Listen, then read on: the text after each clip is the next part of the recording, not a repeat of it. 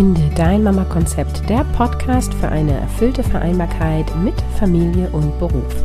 Moin, hier ist wieder Caroline und heute habe ich ein richtig tolles Interview für dich mit Laura Fröhlich. Ich wünsche dir ganz viel Spaß.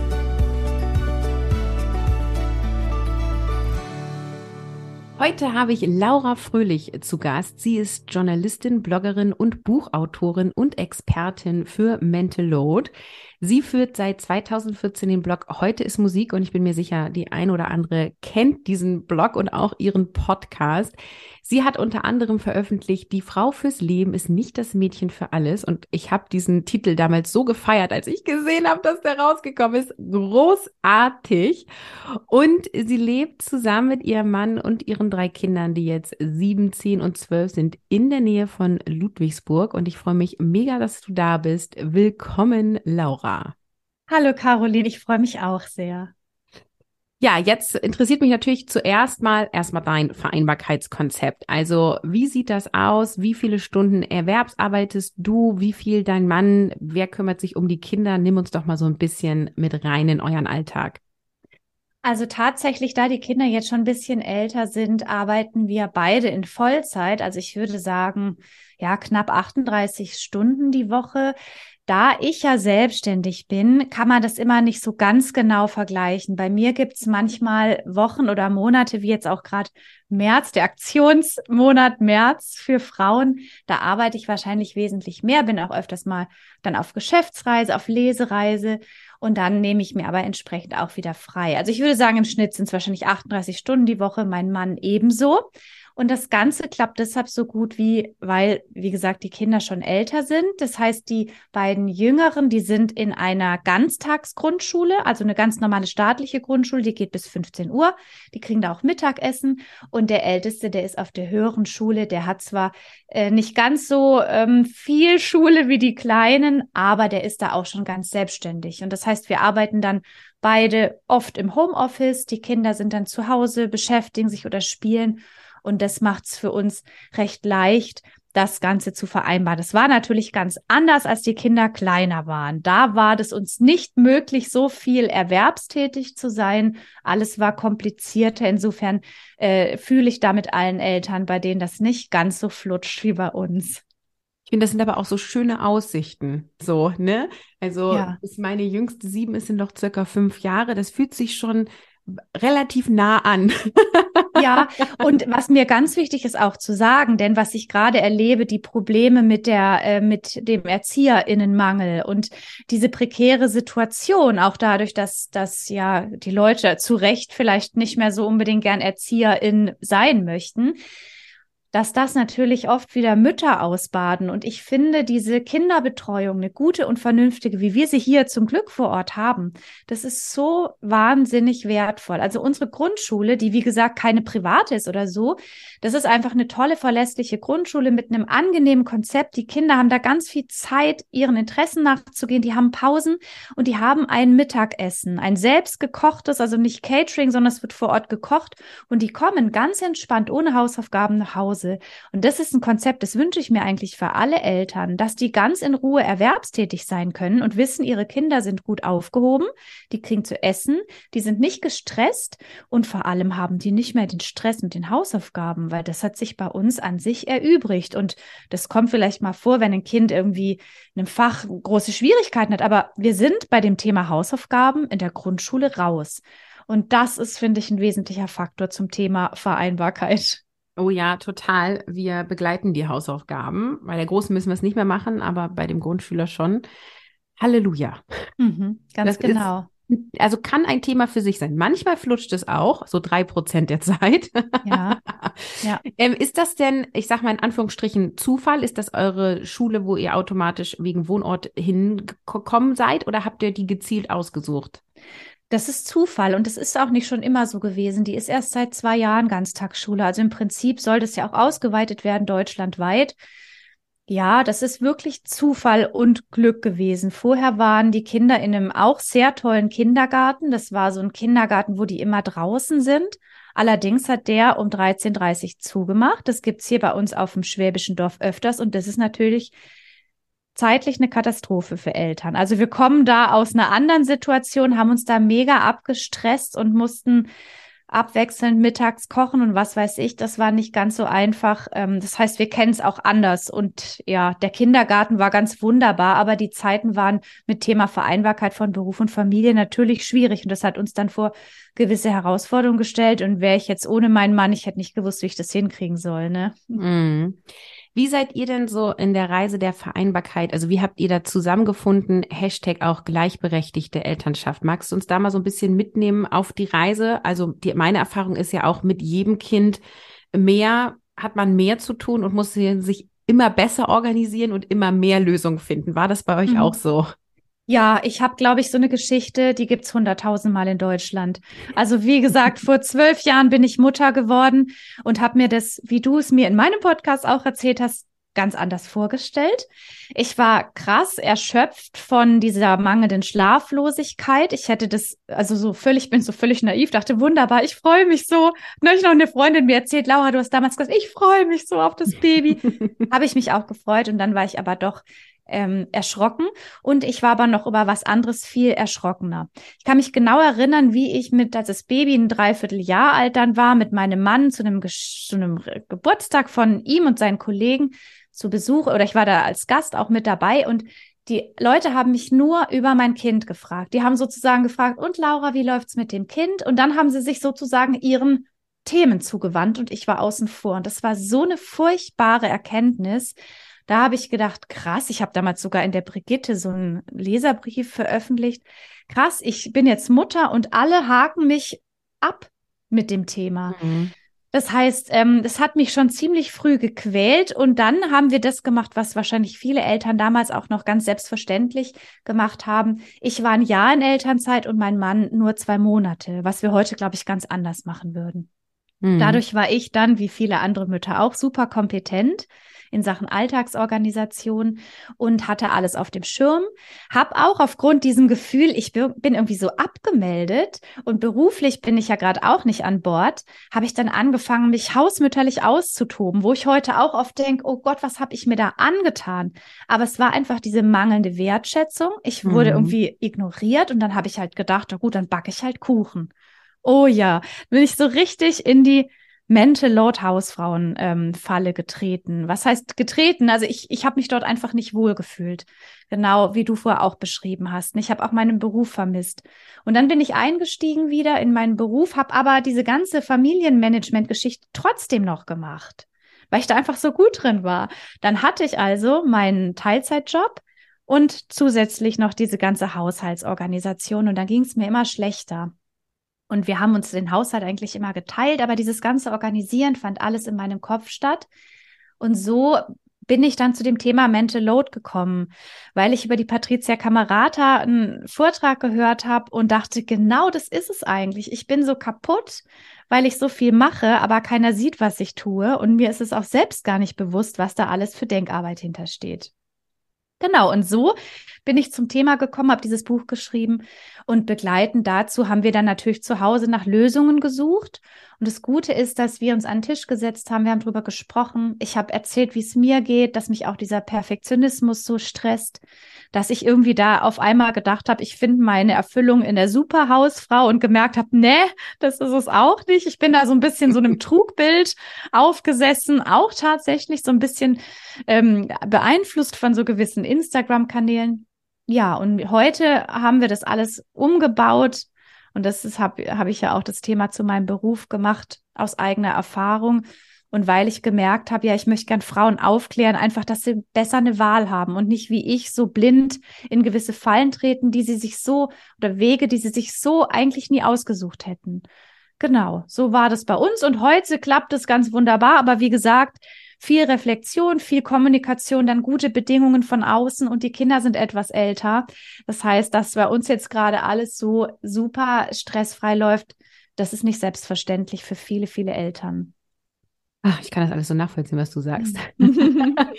so schön, dass du uns da Einblicke gibst. Und ähm, ja, und ich finde auch, ähm, es zeigt halt einfach, was passieren kann, wenn man für sich losgeht, dass es bei euch jetzt so leicht ist, ja, weil ich habe auch Mütter in der Community, die Kinder in dem Alter haben wie du und trotzdem total gestresst sind. Also Kinder ja. älter kann halt helfen, aber muss nicht, weil du musst natürlich trotzdem Dinge tun, damit du da irgendwie gut zurechtkommst.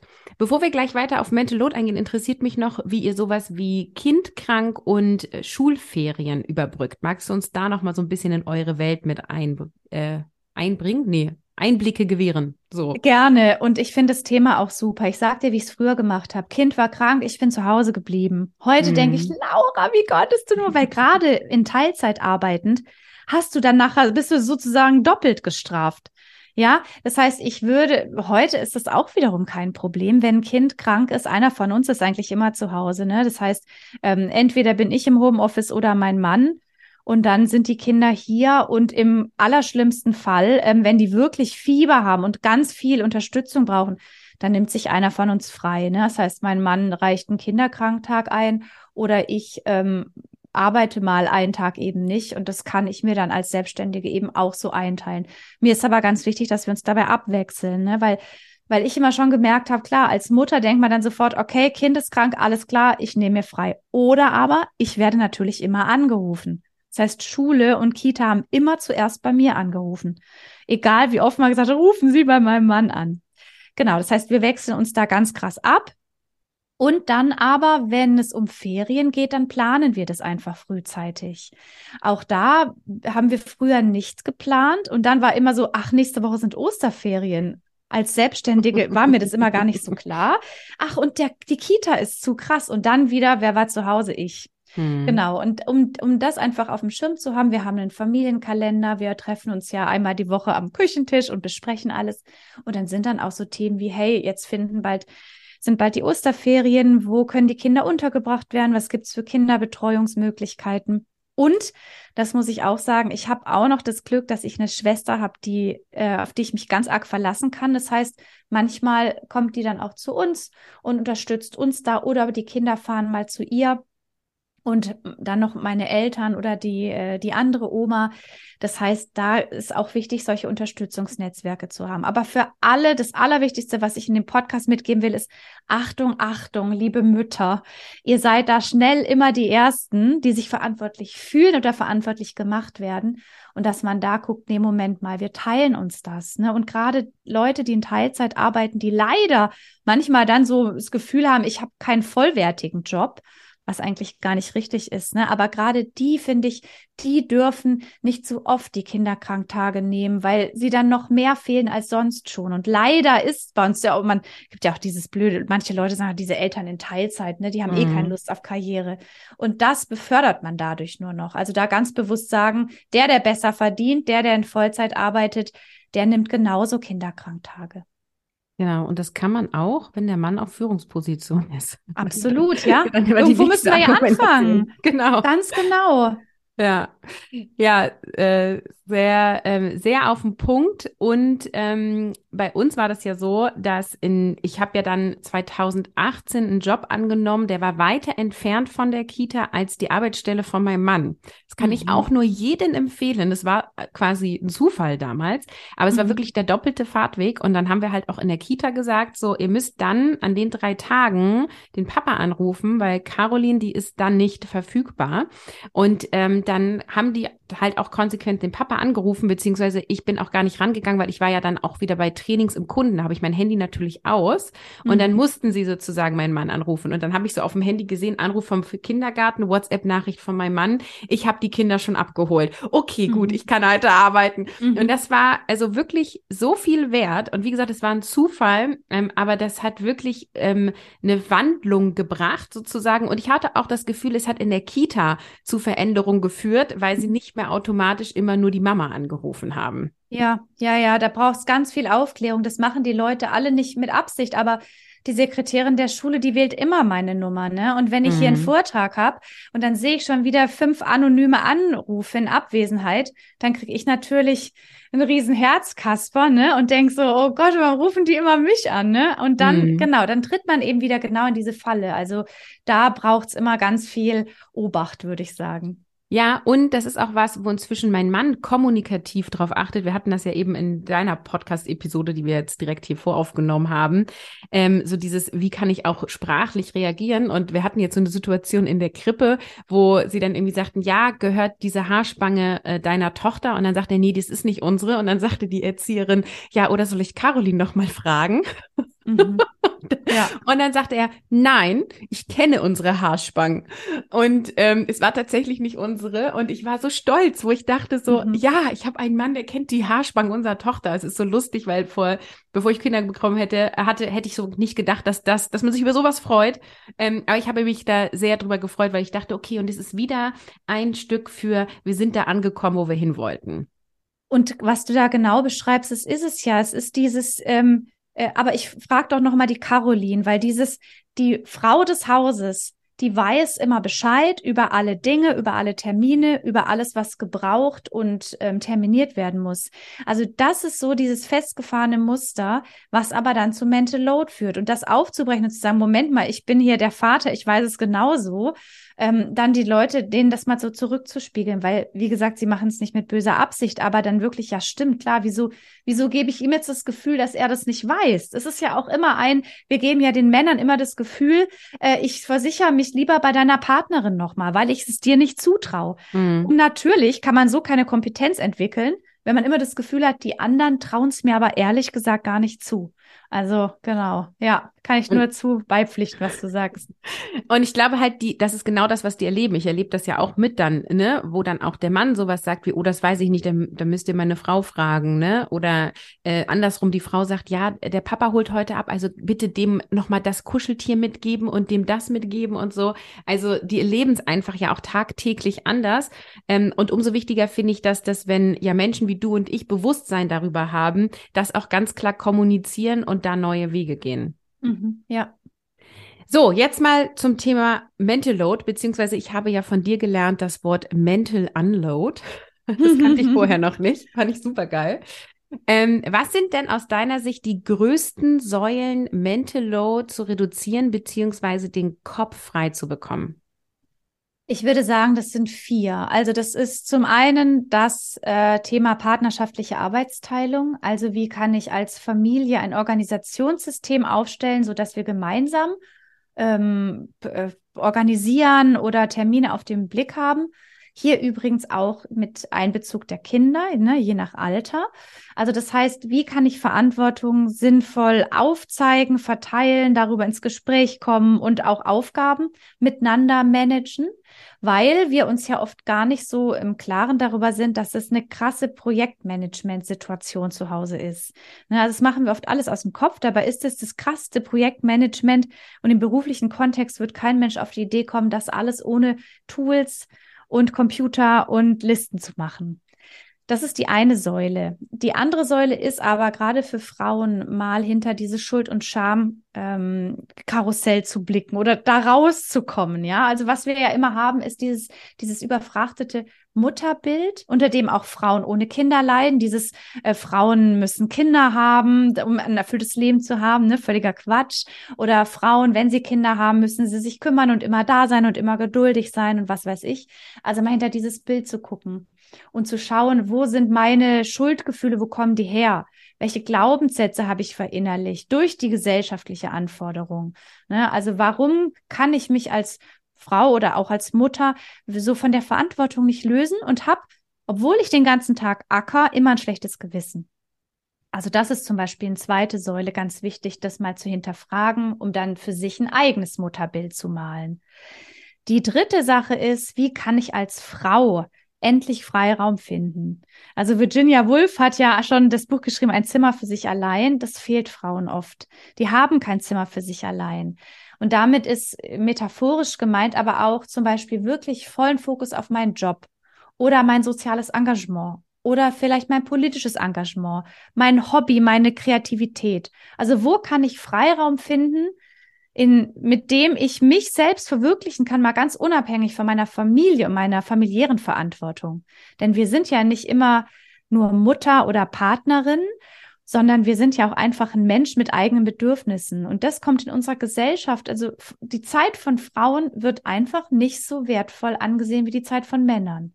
Ne, das heißt auch, Frauen sind dafür da, sich um andere zu kümmern und dann zu sagen, nee, ich brauche meinen Freiraum. Ich möchte den haben. Und für die eine ist das ein Beruf, für die andere ist es vielleicht eine neue Ausbildung, für die dritte ist es ähm, Seidenmalerei oder ein, ein, kreatives Hobby, ein Instrument, was auch immer. Ne, das heißt, durch diesen Freiraum, der nichts mit unserem familiären Alltag zu tun hat, kriegen wir auch den Kopf mal wieder frei. Sind mal nicht äh, die das Familienorganisationsgehirn und haben auch mal nicht ständig die To-Dos im Kopf, sondern sind mal einfach wieder ein Mensch, der seinen eigenen äh, Bedürfnissen nachgeht. Und die vierte Säule ist Alltagsorganisation. Was immer so ein bisschen schwierig, anstrengend klingt, ist, je stress, gestresster wir sind, desto wichtiger ist es eigentlich, den Alltag, den eigenen Alltag zu organisieren. Und ich sage sogar eine Mutter in Elternzeit mit kleinem Baby, für die ist es auch so wichtig, denn da verschwimmt ja alles. Da ist man ja irgendwie nur noch so ein waberndes, ähm, Muttertier mit gar keiner Struktur, also Mittagessen, Duschen, alles, alles wird schwierig, ne? Und desto wichtiger ist es, sich da so ein bisschen eine Struktur beizubehalten, an der man sich auch entlanghangeln kann und mit der man dann auch ja, Pausen wieder besser gestalten kann. Und da empfehle ich immer verschiedene Methoden. Ich bin großer Fan vom Bullet Journal. Also wie kann ich meinen Alltag wieder ganz strukturiert angehen? Und diese vier Säulen sind meiner Meinung nach so wichtig, denn immer wenn ich eine Säule weglasse, das heißt, ich teile mir vielleicht mit meinem Partner die Familienorga und ich strukturiere meinen Alltag, habe aber immer ein schlechtes Gewissen dann bin ich auch unter Stress. Ne? Also jede Säule, die fehlt, bringt das Gebäude zum Wackeln. Das sind für mich diese vier wichtigen Säulen. Und ähm, wenn die ineinander greifen oder wenn wir es als vier Räder sehen, wenn die gut ineinander greifen, dann ähm, kann man den Mental Load wirklich ganz stark mindern, den Kopf wieder frei kriegen und hat vor allem das Gefühl, ich bin selbst die Pilotin meines Alltags und bin nicht so Passagierin und werde einfach irgendwo hingefahren, wo geflogen, mhm. wo ich mhm. gar nicht hin will, sondern ich bestimme den Kurs. Schönes Bild. Was sind denn aus deiner Erfahrung die größten Hürden, wenn jetzt ähm, Eltern beziehungsweise insbesondere Mütter sozusagen diese vier Säulen angehen? Ja, die größten Hürden sind zum einen Themen wie das, was ich auch angesprochen habe, mangelnde Kinderbetreuungssysteme zum Beispiel. Oder aber auch so dieses partnerschaftliche, mein Mann verdient viel mehr als ich. Deshalb bin ich automatisch für die ganze unbezahlte Arbeit zuständig. Das sind auch krasse Hürden. Und ähm, da macht es uns ja unser Gesellschaftssystem auch nicht leicht. Das heißt, Kinderbetreuung ist immer noch so scheinbar Privatsache. Da könnte ich jetzt einen ganzen Vortrag drüber halten. Ich versuche mich kurz zu fassen. Ne? Aber äh, Kinderbetreuung ist für uns in Deutschland, vor allem im Westen, immer noch so mehr eine Notlösung. Besser wäre es eigentlich, die Kinder wären nur zu Hause. Ja, das mhm. ist irgendwie immer noch so ein alter Geist, der durch Deutschland weht haben wir vielen Männern zu verdanken, habe ich neulich einen Insta-Post zu gemacht. Aber äh, lassen wir das Thema mal weg. Das heißt, wir brauchen eigentlich diese vernünftige Kinderbetreuung, wo wir unsere Kinder gut aufgehoben wissen.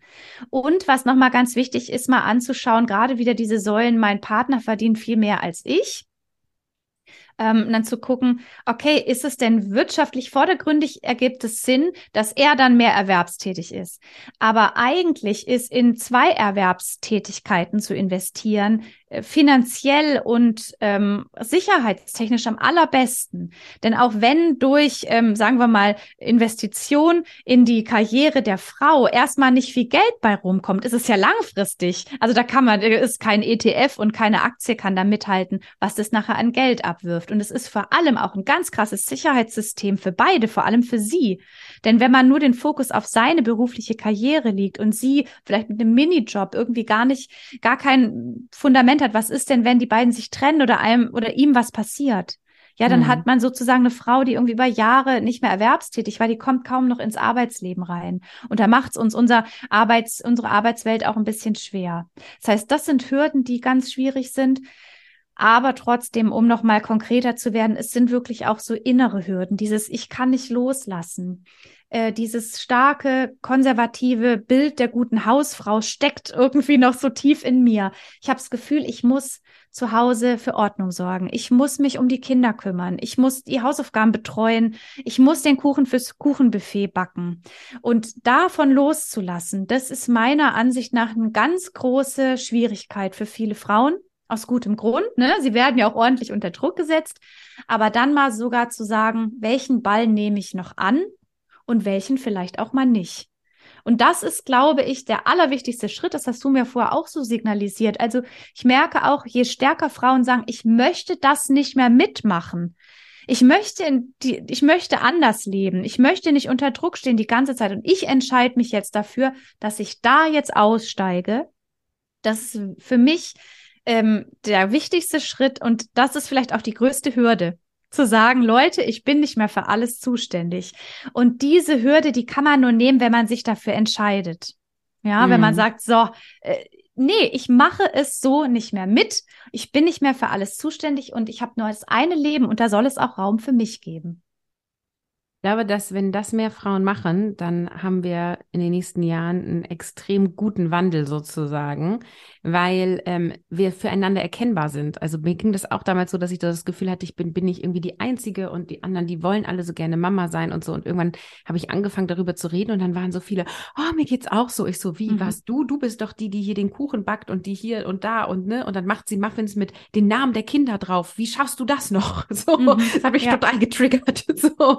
Mhm. Mhm. Ähm, also dadurch, dass wir drüber sprechen und das sozusagen sichtbar machen, ähm, desto mehr Menschen äh, ziehen wir auch an, die ähnlich denken und handeln und auch gemeinschaftlich Wege finden wollen. Und ich habe auch bei der Anstellung mich dann mit anderen Mamas vernetzt aus der ganzen ähm, Company, das war ein größeres Unternehmen, so wo wir dann einfach auch mal drüber gesprochen haben, was können wir machen. Und dann haben wir auch festgestellt, ah, bei dem, äh, bei der ähm, Company geht es sozusagen so und da geht so und wir waren ja alle quasi in der Holding und kann man das nicht dann auch so machen? Also ich will damit sagen, je mehr du darüber redest und dich sichtbar machst und auch Position beziehst, desto klarer erkennbar bist du für die anderen und wirst Gleichgesinnte finden und dann ähm, hat das eine total schöne Wendung so, ne? Und dann kann sich, ähm, also tragen wir mit zum Wandel bei. Also was du da ansprichst, ist für mich auch sowas von Frauensolidarität. Mhm. Wenn ich Vorträge gebe, werde ich oft gefragt, warum gibt es so wenig Frauensolidarität? Also tatsächlich werden wir Frauen ja oft wieder so sozialisiert, es kann nur eine geben. Ne? Die Caroline Kebekus hat da ein tolles Buch drüber geschrieben. Das heißt, ich muss mir Platz machen, weil für Frauen gibt's immer weniger Plätze. Also ist es besser, die ein oder andere ähm, ist nicht so schnell wie ich. Dann Ellbogenmentalität oder aber, wenn ich so unter Druck stehe mit meinen Muffins und sage, ich habe da jetzt noch den Namen der Kinder drauf gemacht und dies und das und jenes und ich backe sowieso alles nur selber und ähm, betreue die Hausaufgaben und bin sozusagen immer präsent, dann kann ich anderen suggerieren, du bist nicht so gut Mutter wie ich. Ja, mhm. das heißt, das, das, das führt jetzt, also es ist ganz verständlich, dass Frauen so agieren. Ähm, aber es führt natürlich dazu, dass wir dann sozusagen wie Konkurrentinnen sind. Wer ist die bessere Mutter? Wer kriegt die Vereinbarkeit besser hin? Wer ist besser organisiert? Wer ist cooler, lästiger, was auch immer, ne? Und wenn wir jetzt aber sagen, ähm, wir tun uns zusammen, unterstützen uns gegenseitig, ne? Wir klären auf, wie du und ich, oder wir sprechen über all diese Herausforderungen, dann machen wir für viele die, den, den Rahmen auf, die sagen, oh ja, eigentlich geht's mir genauso. Ich habe eigentlich auch gar keine Lust, den Kuchen zu backen. Und ich möchte eigentlich so gern auch mal wieder ein Wochenende weg. Aber, ne, und dann, hier, pass doch mal auf, guck doch mal bei der Caroline in den Podcast, die hat tolle Tipps. Oder hör dir mal einen Vortrag von der Laura an. Also dann, wenn wir uns dann wirklich die Hände reichen, dann können wir auch noch mal gemeinsam stärker werden und andere Frauen unterstützen. Noch mal kleines Beispiel: Alleinerziehende die zum Beispiel partnerschaftliche Arbeitsaufteilung, ja, ist für die kein Thema.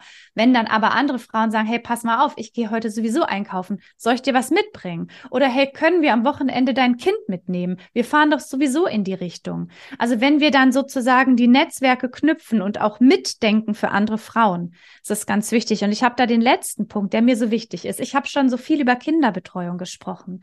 Und ich finde es immer ganz schwierig, äh, denn es, es gibt oft diese, diese Meinung, ich möchte mein Kind aber mittags zu Hause haben, ich möchte selber Essen kochen. Indem wir das alles wieder privat machen, gerade wir Frauen, verhindern wir, dass solche guten Systeme aufgebaut werden, wie eine vernünftige Ganztagsschule, in der es warmes Essen für alle gibt und in der Kinder gut betreut sind. Und darauf sind ganz viele Menschen, nicht nur Mütter, sondern auch Väter angewiesen. Das heißt, natürlich kann ich mich privat entscheiden, wie ich will, wie ich meine Kinder zu Hause betreue in der Schule. Aber wir brauchen diese Systeme, um auch eine soziale Gerechtigkeit herzustellen, dass alle Kinder gut betreut in einer tollen Ganztagsschule sind. Wenn ich aber sage, ich mache das alles lieber selber, weil ich habe einen Mann, der verdient genug und ich koche gerne mittags und dann gibt's von mir ganz, ganz viele, dann sagt irgendwann der Staat vielleicht oder der Landkreis, wir brauchen ehrlich gesagt gar keine Ganztagsschule, weil bei uns machen die Eltern das alle selber. Und Eltern steht da natürlich für Mütter. Das heißt, ein solidarischer Gedanke ist auch, sowas zu unterstützen. Ne? Also Kinderbetreuung ist einfach ganz wichtig. Und ähm, das ist mir immer ein ganz großes Anliegen, dass wir da diese Solidarität die auch unter Frauen so wichtig ist, fördern und eben nicht immer nur für uns selbst denken, sondern für alle anderen Frauen mit, die vielleicht nicht so gute Bedingungen haben, wie ich es jetzt bei mir geschildert habe, ne, alle, denen der Mund offen stehen bleibt. Es ist leider ganz oft nicht so, dass man diese Bedingungen hat, wie wir sie jetzt hier haben und dass man diese Bedingungen aber allen ermöglichen sollte. Das nehme ich doch mal als schönes Schlusswort.